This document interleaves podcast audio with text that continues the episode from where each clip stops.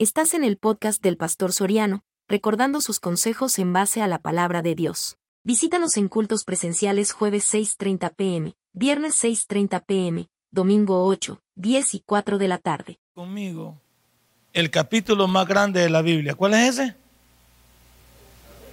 El Salmo 119. ¿Cuántos versículos tiene? 176. Por si los quieren memorizar, le digo. Le cuento por si los quieren memorizar. Salmo 119 tiene 176 versículos. Pero nosotros vamos a leer del versículo 73. ¿Cómo le he llamado al sermón? Siempre se los pongo en las redes sociales. Ahí aparecen siempre los sermones, un día antes los títulos de los sermones. Este se llama Fidelidad igual bendición. Fidelidad igual bendición. Así es, si usted es fiel a sus proyectos, no dudo que usted los conseguirá en su vida particular, porque Dios no es un Dios mentiroso. Fidelidad igual bendición. Vamos al Salmo 119, versículo 73 en adelante. ¿Los tiene? Tus manos me hicieron y me formaron. Hazme entender y aprenderé tus mandamientos. Los que te temen me verán y se alegrarán porque en tu palabra he esperado. Conozco, Jehová, que tus juicios son justos y que conforme a tu fidelidad me afligiste. Sea ahora tu misericordia para consolarme, conforme a lo que has dicho a tu siervo. Vengan a mí todas tus misericordias para que viva, porque tu ley es mi delicia. Sean avergonzados los soberbios, porque sin causa me han calumniado. Pero yo meditaré en tus mandamientos. Vuélvanse a mí los que te temen y conocen tus testimonios. Sea mi corazón íntegro en tus estatutos, para que no sea yo avergonzado. Padre y buen Dios, te doy gracias en esta hermosa mañana. Una mañana en que celebramos la libertad de este país y de Centroamérica. Hace 194 años, según la historia. Y ahora también queremos celebrar la libertad que tú le has dado a nuestra vida, como lo dice el capítulo 8, versículo 32 del libro de Juan. Y conoceréis la verdad y la verdad os hará libre. Gracias, mi Dios, por darnos la libertad en ti y por darnos una salvación tan grande que no merecían. En el nombre de Cristo Jesús hemos orado. Amén y amén. Uno de los eslogans que a mí me impulsó hacer la diferencia como cristiano cuando llegué al tabernáculo central es este. Y lo dice en la parte del versículo número 79. Vuélvanse a mí los que te temen y conocen tus testimonios. Sea mi corazón íntegro en tus estatutos para que no sea yo avergonzado. El eslogan que yo, que yo encontré cuando llegué al tabernáculo y se repetía mucho en aquel entonces 1999, y por un lapso de, unos seis años escuché ese eslogan, decía que cuando tú vives para Dios, no ha nacido la persona que pueda detener a un creyente que camina en integridad. Y eso marcó mi vida. Marcó mi vida porque un creyente que camina en integridad no es un creyente perfecto, pero es un creyente que se nota que es diferente. Se nota que ya no vamos a actuar como los demás, hablar como los demás, pensar como los demás, actuar como los demás, vivir como los demás. No, tiene que haber un plus en la vida de aquel que se ha arrepentido para Cristo y quiere vivir para Él. ¿Y dónde encontramos también eso? En 2 de Corintios 5, 17. De modo que si alguno está en Cristo, nueva creación es nueva criatura, porque las cosas viejas han pasado y todas son hechas. Entonces, ¿por qué vivir en el pasado? ¿Por qué vivir en mi, en mi, en lo que yo vivía antes, en mi menosprecio de la vida, en mi situación de infidelidad para mi familia, en mi situación de, de tranza en el mundo? ¿Por qué? Si yo soy nueva creación. Y la gente tiene que notar en mí cuando hablo que me esfuerzo por ser diferente, que ya no me gozo en el pecado. Tiene que notar en mí cuando trata negocios conmigo que no le tomo ventaja a la gente, que no trato de hacer trampa, que no trato de ser una persona inhumana, una persona que no entiendo que cuando soy un hijo de Dios no se me piden las cosas regaladas, pero tengo que dar al precio justo, con la balanza correcta y respetando también la situación de la calidad de lo que yo ofrezco. También eso me une a mí a respetar a mi esposa, respetar a mis hijos, tener una familia sujeta bajo la voluntad de Dios. Eso es ser un diferente. Saber que en mi trabajo yo ya no, no soy irrespetuoso del horario, no soy irrespetuoso de mis compañeros, no soy irrespetuoso de mi jefe. Eh, si ellos son así, Dios me va a exaltar a mí porque yo soy diferente. El sermón se titula Fidelidad igual bendición. Porque yo tengo la siguiente pregunta para hacerte. Mis sermones siempre están llenos de preguntas al inicio. ¿Has logrado lo que buscabas en lo que va del año? Te cuento que ya estamos a septiembre 13 del año 2015. Ya acá se fue. Aquí ya casi ya palmó el año. El año ya, ya, ya casi terminó. Ya van a sacar los adornos de Navidad en él. Ya van a sacar los juguetes en los súper. Ya no van a comenzar a bombardear con la Navidad. Ya no van a comenzar a decir que por favor invierta, saque su televisor y pague la cuota hasta enero. Ya le van a comenzar a decir. Ya le van a comenzar a lavar el coco. Porque ya van a venir con esos temas. pero yo quiero preguntar, en lo que va del año, ¿has logrado lo que buscabas en lo que va del año? ¿Te acuerdas de esta hojita? Esta hojita te la entregan en el Tabernáculo Bíblico Central y te la entregamos nosotros aquí también. Y aquí pusemos nuestras peticiones. Aquí puse mis peticiones yo. Yo soy una persona que todos los años me evalúo y quiero saber qué está pasando conmigo y qué está pasando con mi familia. Y como me enseñaron que en el frente ponga lo que yo quiero y que en el otro lado ponga mi compromiso con Dios. Aquí le puse yo. Se lo voy a leer porque sé que no lo va a contar usted. Yo le, pedí al Señor, ayúdame a modificar mi carácter en todo lo que sea posible, porque soy una persona explosiva, una persona que, que rápido me salgo de, de quicio algunas veces y le digo, Señor, al principio de año le dije eso, ayúdame con mi carácter. Señor, ya no quiero ser ofensivo, no quiero alterarme por cualquier cosa, quiero cortarlo por la paz. Ayúdame a ser sabio para correrme de lo que me contamina, de lo que no me gusta. Ayúdame a no responderle a los demás como esperan. Ayúdame. Mi carácter. Le pedí también, Señor, quiero saber escuchar, le pedí también. Quiero saber escuchar, Señor. Porque también me costaba escuchar, porque como uno piensa que porque ha estudiado, y porque ha estudiado para pastor y estudiando secular, y porque piensa que ha escuchado demasiado, que ha trabajado con personas importantes, piensa uno que no debería escuchar a nadie. Le pedí, Señor, ayúdame a poder escuchar. Otra cosa que le pedí al Señor es, ayúdame a perdonar siempre. Señor, que aunque, aunque me hagan lo que me hagan, yo no me voy a sacar de onda. Señor, yo siempre voy a bendecir al que me maldice. Siempre voy a perdonar al que me lleva ventaja. Al que, al que me tiene en la mira, yo siempre lo voy a exaltar. Porque me enseñaron a orar por él en voz alta. ¿Se acuerda que nos enseñaron a orar en voz alta por la persona que no nos comprende? También le dije, Señor, ayúdame a servirte siempre. No me quiero apartar de ti. Yo quiero vivir para ti. También le dije, Señor, yo quiero que tú seas el todo de mi vida ante cualquier cosa que tú seas el Señor de mi vida. Le dije también, Señor, quiero tomar mis decisiones bajo tu voluntad. Ya no quiero ser arrebatado, ya no quiero ser loco para dormir. ¿Cuántos son locos para dormir aquí? Ya no quiero ser loco para dormir, Señor. Quiero calmarme. Otra cosa que le dije al Señor es, Señor, ayúdame a terminar mis días con la mujer de mi juventud. Ayúdame a respetarla, amarla, cuidarla Ayúdame, Señor, a que me saque de ondas que seguido. Aunque algunas veces discutamos, quiero amar a esa mujer por todo lo que me ha entregado, por los 30 años que llevo con ella.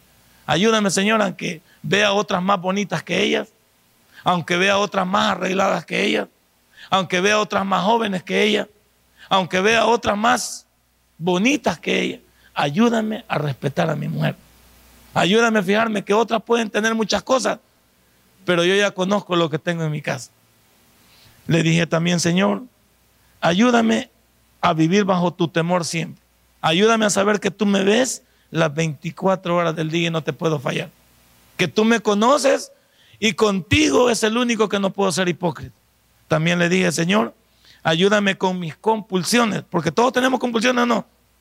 Todos sabemos de qué pie cogíamos. yo le dije, Señor, ayúdame con lo que tú ya sabes que yo puedo caer. Y quítamelo, ve arrancándomelo, así como lo has ido haciendo durante muchos años. Y ayúdame a renunciar a mis compulsiones. Y por último le pedí, Señor, ayúdame con mi ministerio. Ayúdame que el ministerio sea tuyo y no sea mío. ¿Qué le pidió usted al Señor? Yo le dije lo mío. Y muchas de estas cosas no las he conseguido en un 100%, pero estoy trabajando en ellas todavía. Todavía, yo no me canso de trabajar todos los días en ellas. Y por eso creo que la parte del enfrente no me ha ido tan mal. No me ha ido tan mal. Las de enfrente no se las voy a leer porque que leen para, para llevar pescado, pero esa no. Las de enfrente no, ¿verdad? Porque esas son mis peticiones. Pero solo le digo lo que yo prometí a Dios. ¿Qué le prometiste tú a Dios al inicio de año? ¿Y cuántas de esas cosas? Te voy a decir una cosa. ¿Cuántas de esas cosas no se han logrado porque hemos sido unos mentirosos? Porque le prometimos a Dios, pero nunca hemos tratado de hacer nada para Él. O sea que no nos merecemos lo que buscamos. ¿Por qué? Porque no hemos entregado parte de nuestra vida para Él. Por eso el sermón se llama fidelidad igual bendición. Porque yo no soy perfecto, pero digo, pero tengo que echarle ganas. Y, no es cierto que uno sabe si se merece el premio, sí o no. Usted sabe si se merece lo que usted pide. Usted sabe, no se dé casaca aquí. Todos los que nos acercamos a Dios sabemos en qué andamos. Y sabemos cómo estamos. Y sabemos qué tenemos. No se me haga de los padres. Entonces, en lo que va del año, ¿ha logrado usted lo que buscaba? ¿O cuánto nos estamos quejando que sí, que este año ha sido malo? que este año me pueden quitar el trabajo, que este año mis hijos, que este año mi negocio. ¿Por qué se queja tanto a estas alturas si cuando hicimos los planes en el año 2014 al final dijimos que el año 2015 tenía que ser mejor? Ahora, pongámonos acuerdo, ¿de quién dependía de que el año 2015 fuera mejor?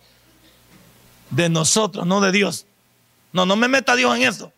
Dios ya hizo su obra en la cruz de Calvario que el año 2015 fuera mejor, no es cuestión de Dios. Por supuesto que en la protección, en la salud, sí, pero en las decisiones hablo yo. En el trabajo, en el negocio, en la superación personal, en el estudio de nuestros hijos, en que la familia avance, en respetar a mi esposa, respetar a su esposo. Eso no depende de Dios. ¿De quién depende? Depende de mí. Y hay muchos de nosotros que no hemos hecho ningún esfuerzo en cuidar esas cosas. ¿Y cómo usted pretende pedirle a Dios algo si usted sabe que no se lo merece? Y no es porque Dios no quiera bendecirlo, es que algunos Dios no va a bendecir sin vergüenzas. Que quede claro. Y hay algunos que, creen que Dios y, y, se enganchan porque creen que lo que Dios les está dando es producto de Dios. El diablo también tiene bendiciones que parecen de Dios para confundirnos a nosotros, para hacernos creer que la sinvergüenzada tiene poder sobre llevar una vida diferente. Y no es cierto. En segundo lugar, ¿por qué crees que no has conseguido lo que buscabas en el transcurso del año? Vaya, dígalo. ¿Por qué crees que el niño va a quedar aplazado? Porque ahorita que estamos en septiembre necesita 20 para pasar. No necesita 10, necesita 20. ¿Y de dónde lo vamos a sacar si la nota máxima es 10? Hay personas que, eh, yo cuando doy materias ahí, me doy cuenta que algunos hacen el, diferido. Y cuando hacen el diferido, llegan a mí y me dicen, pero yo me saqué 8. Pero ya te diste cuenta que el diferido lo califico a 8, a base 8. O sea que para sacar 8 tenés que sacar 10. Y vos has sacado 8. Y yo lo multiplico por 8. Entonces no tenés 8, tenés 6.40. Porque 8 por 8. Algunas quedaron viendo aquí, ¿dónde sacó el, el 6.4? Dice el hermano. Es 6.40 porque eso da a la hora de sacarlo. Entonces le digo, vos no tenés 8, vos tenés 6.40 y deja de venir a llorar porque te puedo poner 6. Porque vos sabías que el examen era base 8. O sea, para tener 8 tenías que sacar 10. Y yo te voy a poner 6.4 porque vos te mereces. ¿Cuánto se merece usted? Así como hay que calificaron a, a todos los del... Se fijó que todos los que calificaron del gobierno no pasaron de, ni de uno. 0.8, 0.1, 0.15. Solo el señor este, del Ministerio de Obras Públicas, señor Nelson Martínez, sacó 8. Y el señor este, vicepresidente de la República sacó 6. Y de ahí todos reprobados. No que digo reprobados, hundidos. Ahora, y una, una connotación como esa que hicieron es, no es para que se pongan a llorar, ni a decir que la, que la empresa que la hizo y echarla. No, eso nos debe ayudar a decir en qué la regué en lo que estoy gobernando. Un gobierno consecuente debe ser en qué la estamos regando. No echarle la culpa a los demás. Lo mismo que usted, vaya aquí en Ciudad Marriott. ¿En qué la hemos regado que no hemos avanzado en nuestra vida? ¿Por qué no hemos conseguido lo que queríamos? Nuestros niños, ¿por qué no van a pasar el año? Y algunos van a ir a las Olimpiadas. Y algunos hasta estamos preparando las Olimpiadas para pagarle otra vez otro mes más al niño el microbús, cuando ya no había que pagarle. Hay que pagar el curso de nivelación del niño, otra choca, otros 50 dólares más por el sinvergüencita, que solo tiene que estudiar y solo tiene que nada más repasar su clase. Hay que ir y hay que, y hay que ir a poner la cara, porque cuando uno llega ahí, ya saben que son los aplazados. Lo han mandado a llamar a usted, sí, y no para felicitarlo, sino para decirle que el niño le han salido orejas de burro. Que el niño cada día está más burro. Y qué pena uno, ¿verdad? Yo, hay veces, no voy al tabernáculo cuando llama, manda a mi esposa. Anda vos, le digo, porque a mí todos me conocen. Cuando llega el patrón que ha venido allá de la hermana Pati, y me dice, ¿y qué estás haciendo aquí, negrito? Me dice Pati. Pues me han mandado a llamar. Y yo creo que para darme un premio por Moisés, creo que me van a dar un trofeo, una medalla. Y yo voy hasta, hasta detrás, voy. Porque pienso que me van a felicitar. Y no, a un cuartito negro me llevan. Y me dicen, ¿sabe por qué le mandamos a llamar? Sí, porque mi hijo es un excelente alumno. Y porque mi hijo se está. Y le digo yo, aquí póngame la medalla, por favor. Aquí póngamela. Claro, ¿verdad que sí? de, de, qué, qué podemos arreglar a esta altura? Algunos maestros hasta ahí nos dicen, ¿Cómo puedo arreglar tus notas si ya las tengo pasadas todas? ¿Cuándo me podía ayudar? Te podía haber ayudado ya por, por marzo, quizás hasta junio te podía haber ayudado, pero ahora ya tengo las notas firmes y ya no puedo moverlas. Ya las pasé a dónde? A la dirección. Ya las tiene la hermana Patti. ¿Cómo las violento? Solo que vayamos en la noche y abramos el escritorio de la hermana Patti y saquemos el tuyo y, y le echemos chelito, pero se va a notar igual. ¿Cómo va a pasar todo eso? ¿Por qué no has logrado tu meta? Porque muchos de nosotros no hemos querido vivir para Dios. Muchos de nosotros hemos vivido como nosotros hemos querido. Y el que vive como quiere, le va a ir como quiere. Y el que no quiere acercarse a Dios, Dios tampoco dice, te lo perdiste. Y el que quiere vivir como le da la gana, pues Dios dice, cuentas no con mi aprobación cuentas con mi desaprobación. Por eso el hombre levantó otro eslogan ahí abajo diciendo que la constancia es la llave. Entonces yo, yo tengo que decir que la inconstancia es la llave del fracaso. ¿Y cuántos de nosotros hemos sido inconstantes? Que nos congregamos, que no nos congregamos, que servimos, que no servimos, que leemos la Biblia, que no leemos la Biblia, que oramos de vez en cuando, que no oramos, que, que venimos y nos involucramos en el, en el servicio de la iglesia, que diezmamos, que no diezmamos, que ofrendamos, que no ofrendamos, que todo nos cae mal en la iglesia. Cuando Dios nos ha escogido para ser instrumentos de Él. Entonces la pregunta sigue en pie. ¿Por qué crees que no hemos conseguido lo que buscábamos? Y a ver, va que tenemos la respuesta. Como, como el niño, ¿por qué no me he portado bien? Ahí se le dice al niño. Ay, ven, mi mujer se enoja conmigo porque me dice que mis hijos a veces me piden cosas y le digo, pues no se lo merece, no lo voy a comprar. Y me dice, pero tenés el pisto. Sí tengo el pisto, pero no se lo merece. Si le premiamos, le estamos diciendo que lo que está haciendo está bien. Y yo no puedo hacer eso.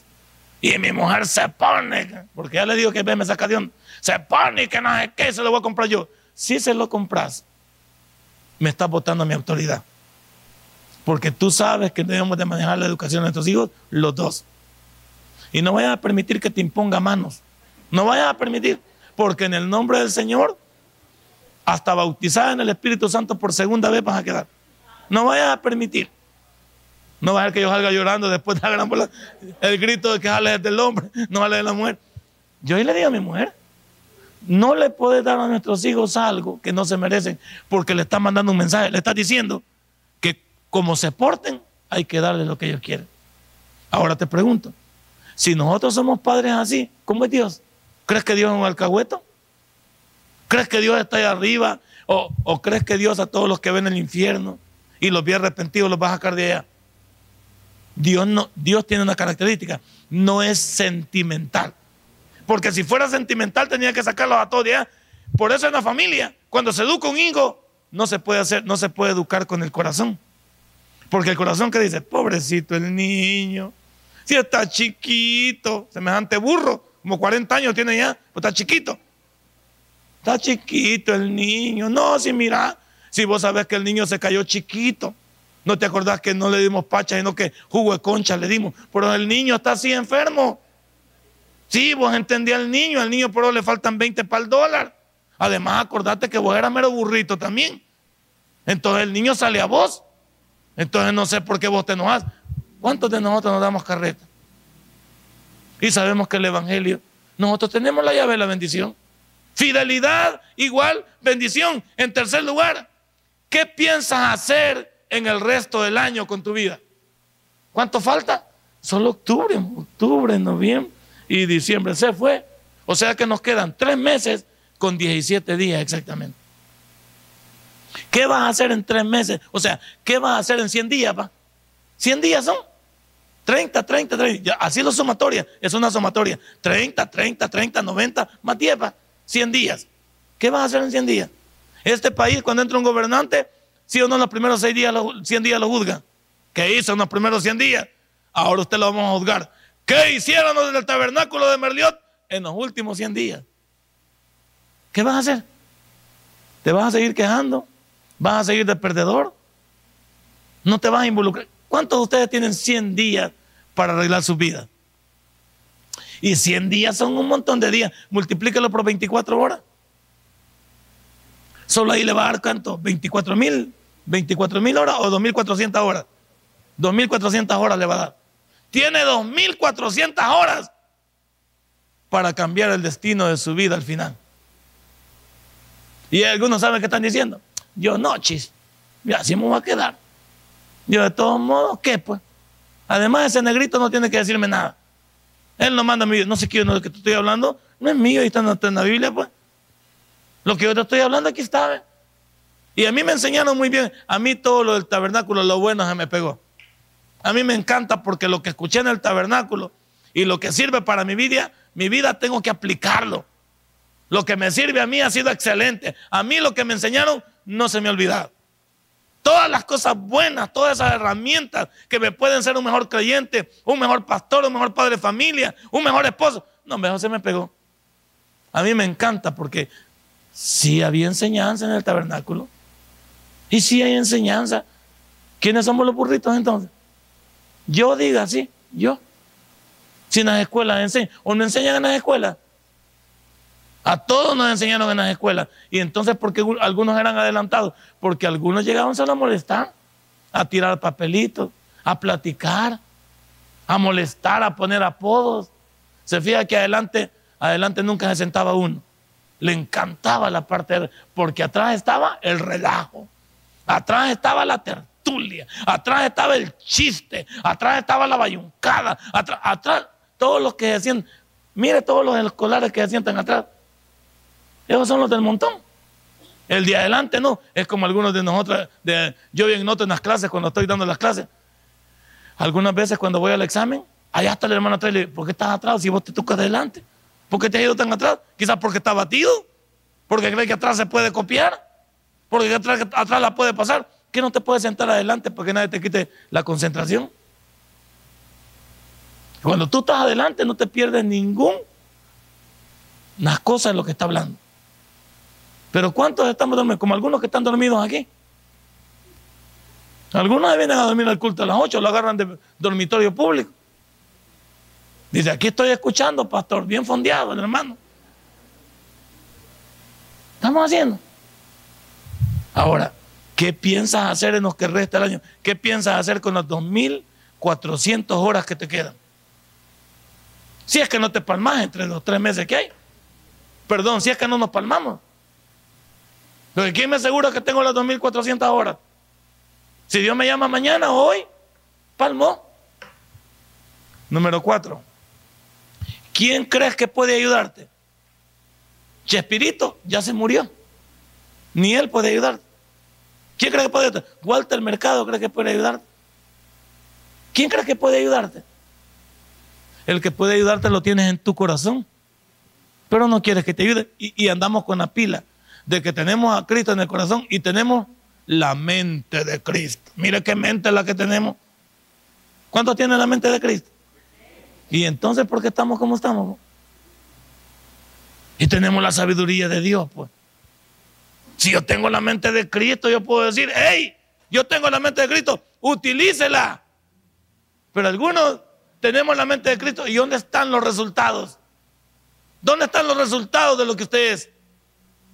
Y dice, en Cristo todo lo puedo porque Él me fortalece. Puro bla, bla, bla. José 1.9, mira que te mando, que te esfuerces y seas valiente. No temas ni desmayes. Y hasta lo decimos hasta con sonido.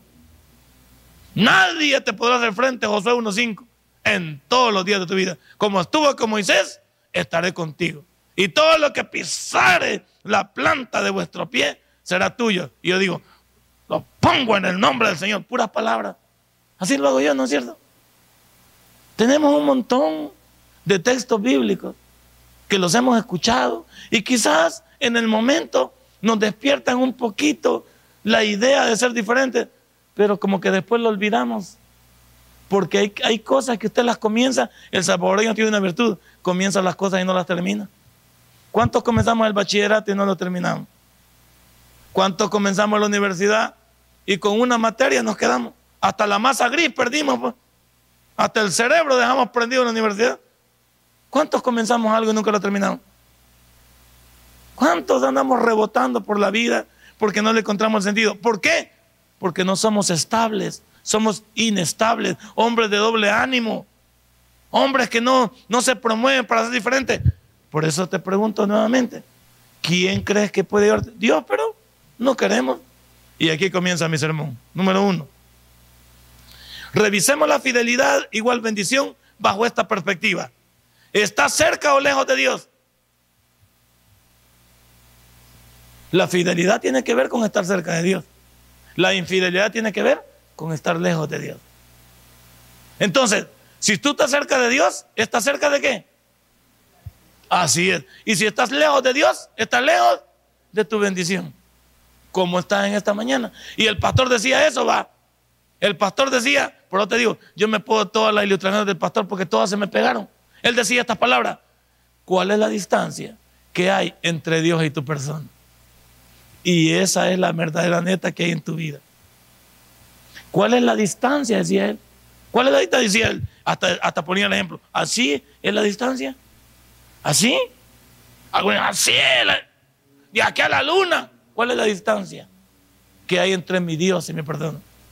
Cuando la distancia que debía haber entre mi persona y Dios es ninguna, porque Él está dentro de mi corazón. Entonces no hay ninguna distancia. Cuando sacamos al Espíritu Santo es porque lo contristamos. Le decimos, no te necesito. Esta mañana, ¿cuál es la distancia? Y le tengo el versículo. Vamos a Jeremías, capítulo 45. Jeremías capítulo 45. Use la Biblia. Jeremías, ¿cómo se llama el sermón? Fidelidad igual bendición. Hoy no ha venido la Cecilia Esteves, va. Ahí está. Ah, va. Pensé que nos había ido. Como hay veces se va para donde los mormones, entonces no sabía si estaba aquí con nosotros. Pero veo que ahí está, no hay problema. Gracias a Dios. Jeremías capítulo 45. Veámoslo entonces. Mire lo que dice, versículo 4 y 5. Así dirás, ha dicho Jehová, he aquí que yo destruyo a los que edifiqué y arranco a los que planté y a toda esta tierra. Y tú buscas para ti grandezas, no las busques, porque he aquí que yo traigo mal sobre toda carne, ha dicho Jehová, pero a ti te daré tu vida por botín en todos los lugares. ¿A dónde? ¿Usted de los que hace la diferencia usted de los perdedores? Hay veces Dios, con el dolor de su alma, tiene que hacer la diferencia y decir, te tengo que dejar ir. Como nosotros los hijos, va. Llega un momento que a los hijos ya no se les puede decir nada. ¿Y qué hay que decirle? Señor, te entrego a mi hijo, a mi hija. Y cuando ellos toman una decisión, se les abre la puerta de par en par. Y se les dicen, que Dios te bendiga, hijo. Hay hijos que ya no se pueden sostener. Ellos quieren quieren vivir mundo. Quieren saber qué es el mundo. Quieren incursionar en el mundo. Se les tiene que abrir la puerta. La enseñanza que Él les dio, de acuerdo al Proverbio 22.6, tenía que ser pequeños. Para que nuestros hijos cuando salgan al mundo sepan decidir. No, y a mí cuando hay veces mi mujer, las mujeres son las más sentimentales, ¿sí o no? A ver, la mujer, cuando mi hija llegó ahí y me dice este, que se iba a ir, y mi mujer casi se, se muere. No, hija, que no sé qué. Y yo me quedé un poquito asustado, pero dije yo, ¿qué vamos a hacer aquí? Y mi madre dice, échale llave a la puerta. No le vamos a echar llave a la puerta. La puerta la vamos a dejar sin llave. Porque ella debe entender que si sale por esa puerta no regresa. Porque ella decide su vida. Y solo le pedí una cosa, yo le dije yo en la noche que hablamos, haceme un favor, hija, no te vayas hoy de noche para que no nos quedemos preocupados. Vete de día para que sepamos que vas a llegar a, Puerto Seguro. Y te van a venir a traer, que te vengan a traer. No te preocupes, pero andate de día para que tu mamá no se muera.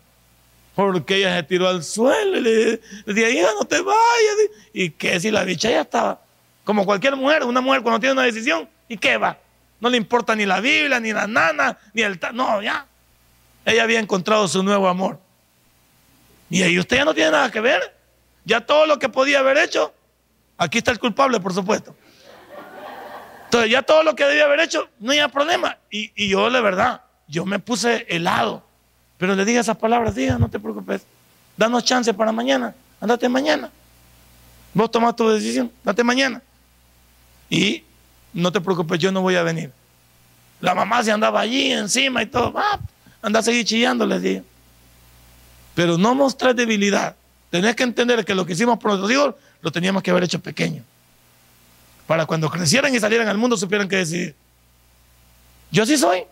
No, yo a mí no me, no me dobla nada, sino que yo ahí estoy tranquilo.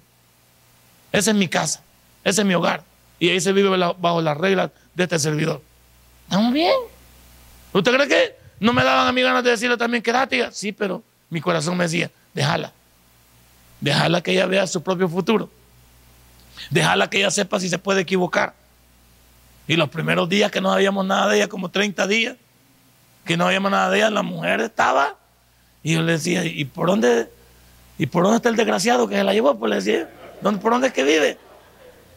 Entonces, y ella no me decía nada. nada. Ah, pues no me decía nada no podemos ir a buscarla. Y cuando me dijo que era hasta por ciudadarse, ¿qué piensa usted? Y puña, tan lejos se fue. Pero vaya, cambiar de vida y tener ese valor es que amaba al, chamán, porque nadie se echa de tiro, ¿sí no? Vamos de, vamos de, regreso, pero no, y yo dije, bueno, ¿qué vamos a hacer? Pues? Ahí dejémosla. Allá como a los dos meses dio signo de vida. Pareció por ahí, pero yo no iba a cambiar mi posición de padre. Yo tenía que bajarme de aquí y ser padre, pero aquí arriba mantener mi posición. Ahí abajo, el consejo. Y mi esposa me decía, ¿y por qué hago tan duro? Es que tenemos que enseñarle a vivir. Tenemos que enseñarle a respetar. Tenemos que enseñarle. Este es un excelente muchacho, la verdad. Yo no lo conocía. Un excelente muchacho, la verdad. No me quejo. Yo creo que todo pasó por la falta de comunicación de ella. Todo pasó porque no lo quiso, no lo quiso digerir, no lo quiso poner en perspectiva. ¿Y usted qué, no, qué no le quiere contar a Dios si ya lo sabe? ¿O cree que nosotros no sabemos que nuestros hijos se van a ir? Esos que hacen un, gran motel 18 cuartos porque los niños aquí se van a quedar. Si los ellos no se quieren ir y ustedes quedan con los 18 cuartos y tienen que ponerle, va. Se alquila mesón, mesón el refugio, le pone para dejarlo ahí. Nadie se quiere quedar. Todos van a caminar. ¿Es la ley de la vida o no? Hoy la niña te dice papacito a ti, va. Mañana le dice papacito al otro. ¿ah? ¿Sí o no? No te preocupes. ¿Qué es lo que Dios quiere en esta mañana con nosotros? Él nos dice, ¿está cerca de mí o está lejos? Acércate. Ven, acércate. Así como los padres enseñamos a vivir a nuestros hijos, Dios nos dice, ¿te quieres acercar a mí? La vamos a llevar en paz. Y ahora siento cuando veo a mi familia, todo lo mismo, otra vez incursionado, digo, vaya, así es. Lo que se va si es tuyo, ¿regresa o no regresa? ¿Sí? Yo tenía mi idea, tenía mi idea clara de lo que se quería. Dios tiene su idea clara también. Y cuando las cosas son de Dios, no se les hace fuerza. Las cosas llegan a su nivel porque tienen que llegar. No te preocupes. ¿Quieres estar cerca o lejos de Dios? Es tu problema. Mire la siguiente frase. ¿Te has estancado en tu vida? ¿Por qué te has estancado? ¿Cuántos nos hemos estancado? Que no caminamos, no, avanzan los hijos, no avanza el matrimonio, no avanza el negocio, no avanzamos en el trabajo, deseamos una posición y no la alcanzamos, en el estudio no avanzamos. ¿Por qué? ¿Por qué muchos nos estancamos? Bueno, veamos el Proverbio 19, 21. Proverbios, que es el libro de los consejos, 19, 21.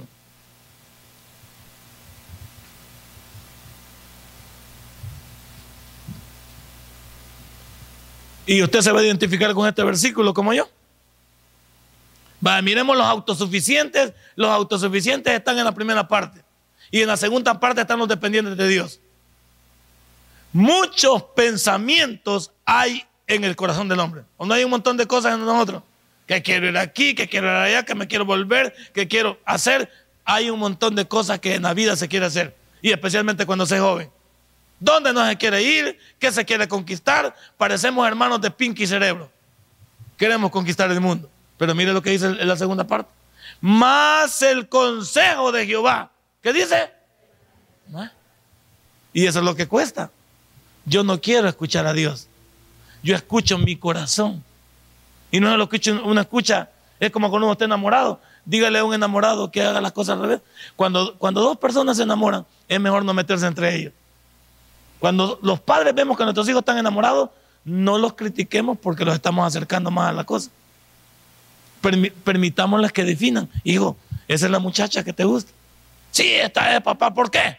No, yo te decía, ¿por qué? Pues si es de Dios, ¿verdad? Yo no te digo, solo te pregunto, ¿esa es la muchacha que Dios tiene para ti? ¿Esto es lo que vos te mereces? ¿Crees vos que esa muchacha te va a respetar?